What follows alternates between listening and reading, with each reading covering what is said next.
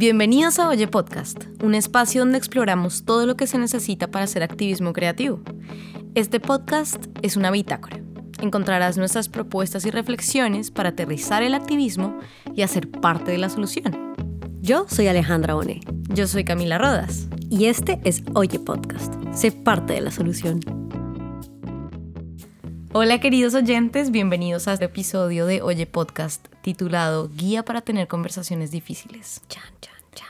Chan, chan, chan. Es un capítulo que hemos pensado con Ale porque eh, mm, debido a la coyuntura de nuestra patria, Colombia, que está en un momento súper agitado como muchos otros países de Latinoamérica y del mundo, em, es un momento donde todo el mundo está empezando a, a- a entender la necesidad del activismo y la necesidad de, de la protesta y de salir a la calle a pedir lo que nos hace falta como sociedad. Pero esto también trae un costo súper alto y es que la gente está desesperada porque no sabe cómo conversar. Sí. Y tiene en este momento muchas conversaciones difíciles con personas que no opinan lo mismo, que están a favor o en contra de la marcha eh, de- del, del paro nacional, em, que es Hay para nuestros, que se oye- están sí, para nuestros oyentes que eh, no, no- no son colombianos o no están muy relacionados con el tema, llevamos más o menos casi un mes de protestas y tres paros nacionales en el último mes. Es, es realmente una coyuntura importantísima.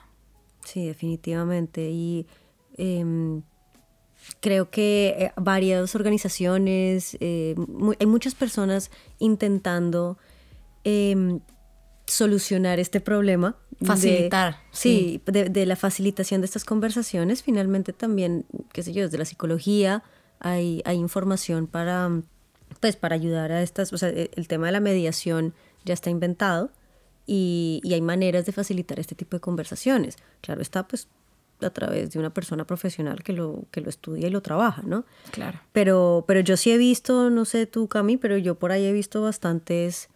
Un montón. Hay un montón de propuestas de cómo tener conversaciones difíciles, qué tener en cuenta, cómo acercarse a alguien que no opina igual que, que tú, ¿no? Pero bueno, aquí va nuestra, nuestra reflexión y esperamos Sobre que le sirvan a todos los activistas. ¿Cómo lo relacionamos con el activismo creativo? Al final, todo el activismo creativo, como te vamos a tener que pensar en soluciones. Una cosa muy importante es podernos comunicar con la gente que, que, que no opina igual a nosotros.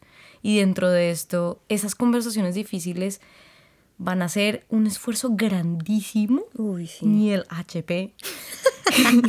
y, esa, y, esa, y ese esfuerzo no se lo merece cualquiera. Hay que decir muy bien nuestras luchas y hay que decir también muy bien esos espacios que vamos a querer pelear y abrir y discutir con personas. Y yo creo que lo más importante es con personas que queremos y nos importan. Sí, totalmente de acuerdo. Yo creo que a veces como activistas nos pasa que caemos en la trampa de tener estas conversaciones difíciles con un contacto X en Facebook.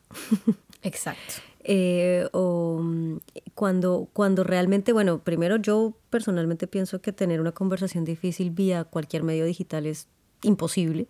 O sea, creo que, que es demasiado deshumanizador el medio para poder generar esa, esa conexión humana que se necesita para poder tener ese entendimiento común. Totalmente. ¿cierto? Y ese, ese va a ser otro episodio en, este, en esta temporada, que es toda la problemática que nosotros en Oye hemos investigado sobre las redes sociales sí. y la promesa de comunicación que en realidad dudamos bastante. Sí, la duda.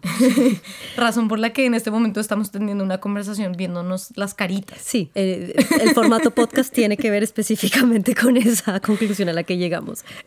Vamos a compartir entonces nuestra primera reflexión que tiene que ver con que mm, las conversaciones difíciles se suelen, el punto de partida es pensar que se tiene que construir con una base de confianza. Claro. Pero, Bueno, sí, ahí, ahí hay un tema y es que, pues que, vale, construir una base de confianza, pero, pero ¿cómo? ¿No? Porque, porque eso no es como tan sencillo como suena, o sea, realmente es muy, es muy cierto que lo que tenemos que hacer es, es o sea, ¿qué significa tener una, una, una base, o sea, una base de confianza? Significa respeto mutuo, hablarnos entre iguales, ¿cierto? Que- Totalmente.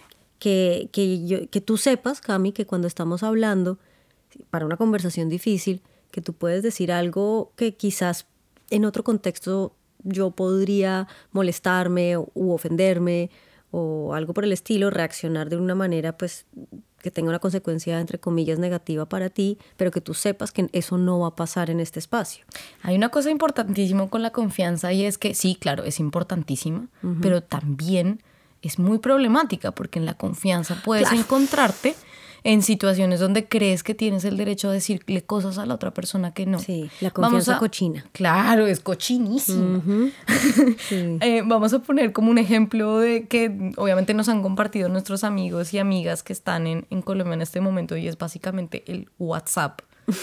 Los familiar con las tías uribistas o no uribistas y, tíos, whatever. Que a mí no me gusta que siempre dicen que es la tía porque siempre es la tía. Perdón, Dios mío, este machismo interiorizado. vale, la tía y los tíos. Blooper, blooper. pero sigamos, sigamos. vale, pero en todo caso es el WhatsApp y por supuesto que hay una base de confianza porque básicamente no le enseñaron que en la familia pues lo que hay es confianza. Claro, que la familia nunca se te va a... Eh, o sea, pase lo que pase, familia es familia, o tu mamá siempre hace tu mamá, tu papá, en teoría, ¿no? Eh, entonces, pues esa, lo que tú dices, esa base de confianza está casi que implícita en esas conversaciones de, de WhatsApp, por ende a veces uno también dice cosas que, que, no están bien. Patanas. Sí, uno, uno también a veces se da las libertades de ser bastante más patán. Y, pero lo que no necesariamente está implícito en esas conversaciones es, es que no se rompen las jerarquías. De acuerdo. Siempre hay hay que tener en cuenta que las personas, la otra persona, también tiene razón. Total, total. Como yo también la tengo y estoy segura que yo entro a una conversación súper convencida de mi posición, porque de eso se trata todo. Pero la conversación también y, esa, esa, esa, idea de romper la jerarquía es importantísimo para tener conversaciones difíciles. Uno tiene que tener la paciencia necesaria para cuidar las, las opiniones de los otros. Es, suena divino pero es re difícil. Es súper difícil. De hecho, esta idea nosotras la hemos puesto en prueba en, los talleres que hacemos, en los collabs, que al principio eh, esto hacemos una... una mm, eh, como esto que hablamos en otro episodio también sobre esta este, mm, acción del sí pero y sí además. Y entonces eh, hay, una cosa que sucede ahí, es que nosotras también como facilitadoras del taller participamos en la actividad. La actividad lo que busca es, además de enseñar como este, este pensamiento que es tan importante para la creatividad, que es la construcción en colectivo, eh, lo, que, lo que hace es también romper el hielo y ponernos a reírnos y a soltarnos y tal. Y el punto es que terminan pasando cosas en donde pues, la gente dice cosas muy ridículas y muy estúpidas y es por eso es que nos terminamos riendo. Y Cami y yo participamos en esa ridiculez y eso hace que, que, que el hielo se rompe por eso. Claro. No, es, no es, es, a ver, es, tal vez tenemos que explicar un poco lo de ridiculez. Vale. Porque es, es, es, es simplemente ponernos en una actitud donde vale la pena y se puede uno equivocar. Sí, y podemos reírnos de nosotras mismas y estamos en buena onda y bueno, que esa es una manera que nosotras construimos esa base de confianza en, nuestros talleres.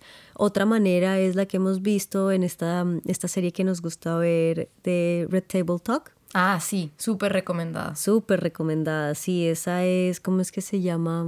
Eh, la, la, la, la, que, la presentadora del programa, Jada Pinkett Smith. Yes. Ya, sí, que es la esposa de Will Smith. Eh, aunque detesto estarla presentando como la esposa de Will Smith. Ella es una actriz maravillosa eh, y activista y una presentadora espectacular. Eh, y tiene este, este show en donde hacen, es, o sea, muy similar a esto, conversan sobre temas sociales y entonces una vez... súper difíciles. Uy, súper, súper difíciles, sí. Es como para o sea, como get real, como, ¿cómo se dice eso? Sinceridad y transparencia en, en, cosas así complicadas, ¿no? Entonces, una, una vez eh, ellos hablaban de una, de una cosa que hacen ellos como familia, los Smith, eh, en donde creaban lo que ellos llamaban un círculo de confianza, para poderse decir cosas eh, entre, entre papás e hijos y tal. Entonces, la dinámica que ellos hacían es que em, se paraban físicamente en un círculo y cada, un, cada uno de los miembros de, de, la familia decía una grosería. Ah, sí, sí, sí, ya me acuerdo. decía una grosería.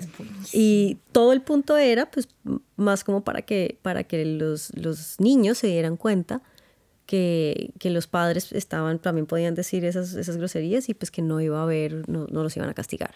Total. Ay, voy a, voy a seguir en nuestro, en nuestro segundo, em, o lo, segundo, la segunda propuesta para tener conversaciones difíciles. Y es que se suele decir que hay que informarse muy bien. y eso sí que es una trampa. Y es una trampa. Y, y, para, y para ilustrarlo un poco mejor, quería traer la referencia de un TED Talk también súper, súper recomendado de Guadalupe Nogués que se llama Cómo hablar con otros que piensan distinto. Y Guadalupe Nogués es una bióloga impresionante, obviamente, es una PhD investigadora que lleva muchos años y ella además se dedicó a investigar sobre, sobre las vacunas. Y en un día en una clase, pues habían, habían estudiantes que eran antivacunas y que decían que no se vacunaban porque, porque eso era peligrosísimo. Ya. ¿Sabes qué le pasó? O sea, estamos hablando de una persona que mm, ya se informó más de lo que el 90% de los humanos se tiene, tiene, un doctorado en ese tema. Y ella es súper bonito porque dice que, ella dijo, mi intuición me dijo que, ah, ella está diciendo que las vacunas son peligrosas porque eh, no tiene ni idea. No entiende cómo funcionan las vacunas. sí, claro. Si yo le explico cómo son las vacunas y la importancia de las vacunas, ella va a entender de una y va a cambiar de opinión. eh, not. Sí, eso es algo que nosotras también en lo que hemos investigado sobre conversaciones difíciles en torno al feminismo, también nos hemos dado cuenta de eso. ¿Por qué? Porque finalmente los humanos no somos tan, tan o sea, las personas no somos tan racionales como creemos, no somos lógicas, somos muy emocionales. Y encontrarle justificación a nuestras emociones es lo que mejor sabemos hacer como seres humanos.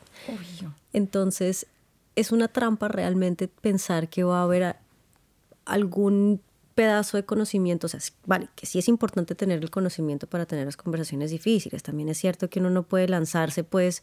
Desde la profunda ignorancia. Total.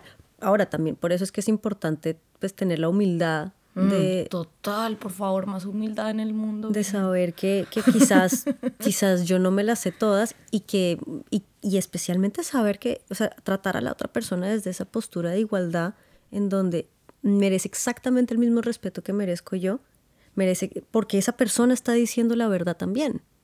Totalmente. Ahora, es su verdad. Sí, pero hay que entender siempre que detrás de todo eso hay además un montón de emociones que nos dijeron que no deberíamos sentir, pero hay mucho miedo, hay mucha inseguridad, hay mucha vergüenza relacionada con, con, con las conversaciones difíciles y con alguien que cree que está teniendo una opinión súper informada o está diciendo algo y en realidad solamente tiene mucho miedo.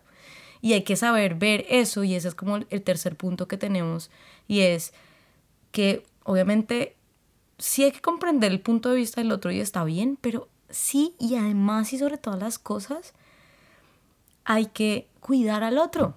Sí, es un tema es un tema de cuidados, es un tema de empatía total. Mm. O sea, y, y, yo creo que muchas veces los activistas y, y las personas que, que, trabajamos mucho en estos temas y tenemos muchos contenidos, y luego lo hablamos nosotras desde el feminismo, un montón es que nos pasa que tenemos las cosas tan claras y en realidad hay tanto contenido intelectual y, y tanta, también tantas verdades y facts, ¿no? Tantas, Tantos hechos, que eso también nubla nuestra capacidad de empatía.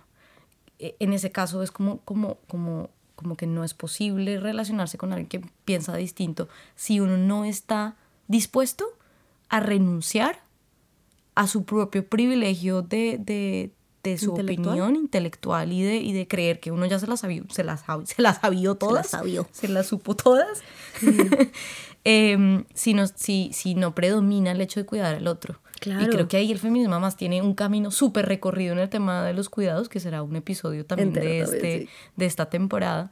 Pero además, es lo que hablábamos con Ale siempre, es como, no siempre toca corregir a la otra persona. Hay que aprender a leer entre líneas, hay que darle la oportunidad también a la gente de, vale, ok, entiendo tu punto, es una puta mierda, pero lo entiendo. Y ojo que también hay una cosa que es súper importante. Quiero, perdón, ¿te puedo interrumpir? Of course. Sorry. Eh, Pero bueno, no, que quería, quería decir algo para que antes de que te fueras en otro tema, que me parece súper importante aclarar el tema de la empatía, porque eh, también he visto que se está hablando mucho sobre empatía en estos días. Sí. Y creo que hay algo que también nosotras entendimos y es que la empatía tiene que ser en igualdad. O sea, la empatía solo por personas que piensan como yo y que son como yo es tribalismo. Totalmente. Es el confirmation bias Total. del que habla Michiko Kakutani en, en, En La muerte de la verdad. Ujú. Ru- Súper recomendado ese libro. Sí, por favor, léanlo, es una cosa espectacular. Em, y entonces, claro, el, el punto es que sí, o sea, se habla mucho de, de- de esta necesidad, y acá lo dijimos, ¿no? De, eh, o sea, intentar comprender el punto de vista del otro, pero es que no es comprender, es entender, es, es estar literal en los zapatos de la otra persona, es empatizar realmente con una persona que es diametralmente opuesta a uno. Por eso es que estas conversaciones difíciles nosotras recomendamos se hagan con gente con la cual tú tienes un vínculo fuerte, un vínculo cercano, porque es, es por ese vínculo que uno hace ese ejercicio Y ese esfuerzo. Y Sí, ese esfuerzo, porque si, o sea, es que sí, si es una persona X, si es un contacto de Facebook que ves solo en Facebook, Claro. que a veces pasa que pues vale, que sí puede ser alguien que uno conoce y tal, pero pues que finalmente no es alguien con quien compartes tu vida. Obvio. Y además hay veces que uno dice, ay, qué pereza, yo a este no le va a contar. ¿Para qué? O sea, Sí. es, que, es que realmente uno sí tiene que aprender a ahorrarse esas cosas. Es súper difícil y de pronto en otra oportunidad hablaremos con personas que tienen más experiencia que nosotras en, en lidiar con este tipo de, de, de- de situaciones de trolls y de gente eh, bully en internet y en la vida real. Pero, pero, pero qué pereza, uno a veces no tiene que responder todo, pero ojo que es que hay personas que queremos y que, y que necesitan también tener esa conversación con uno, decir, oiga, ¿qué, qué mierdas es que están haciendo en el paro? ¿Para qué es que salen allá? Que, mm, como sí, que, que es la opinión de, de eh, lo que usted está haciendo y pro- la protesta y la revolución y la- el activismo no sirve para nada. Y uno espera un segundo que es que yo me dedico todos los días de mi vida y entonces te tocan el corazón, ¿no? Flecha El, el ego. el ego total de, ah, me estás diciendo que estoy perdiendo el tiempo y entonces ya va uno ahí con la lanza. Yo soy sagitariana, entonces tengo arco. Tienes tu arco. Y, y no, Yo soy Leo, así que pues... mierda. Vale, pero, pero creo que sí hay otra, eh, y creo que ese es el último punto que tenemos que es importante, que es, claro, uno va con su armadura activista y, y- y dentro de esa armadura activista también está el respeto, ¿no? Pero eso no quiere decir que la otra persona la tenga Llegue tan clara. esa- sí. Que llegue con esa actitud y llegue con ese mismo respeto. ¿Y qué vas a hacer tú cuando el otro denigra, despotrica, te violenta, ¿no? Lo toma personal y te manda a comer mierda. ¿sí? Eh, ¿Qué Sí. vas a hacer tú? Claro, ¿No? ahí, ahí es donde entra lo que algunas de las cosas que ya hemos visto por ahí rondando en temas de conversaciones difíciles que vienen de, esto, de estas eh, teorías de la psicología y de la mediación y bueno, del manejo de las emociones, que pues bueno, es, es intentar no ser reactiva Total. y ser más propositiva. Pero, pero vengan, yo les digo con, o sea, con la mano en el corazón, esto siento que es una, una acción que uno tiene que tener solamente con personas que, que de verdad uno ha decidido que son importantes para uno y que uno no está dispuesta a, a romper ese vínculo. Porque, porque hay gente que sencillamente, o sea, no, no vale la pena este esfuerzo, es un esfuerzo muy doloroso. Hmm. Es un esfuerzo que, que desgasta mucho porque, porque implica, ah, no sé, no tengo ni idea por qué, pero es, en mi experiencia ha sido Claro, es que- doloroso y desgastante, pero es por ejemplo algo que yo he hecho mucho con mi pareja, con Santiago, y, y lo hago porque lo amo. Y ha sido, no es fácil, es difícil, porque él a veces no me entiende, yo a veces no lo entiendo, a veces siento que hablamos como dos idiomas totalmente diferentes, pero lo seguimos haciendo porque tenemos ese amor. Claro, y porque al final es, es, es la, eh, o sea, eso es lo que construye realmente. Y, y uno lo escoge así.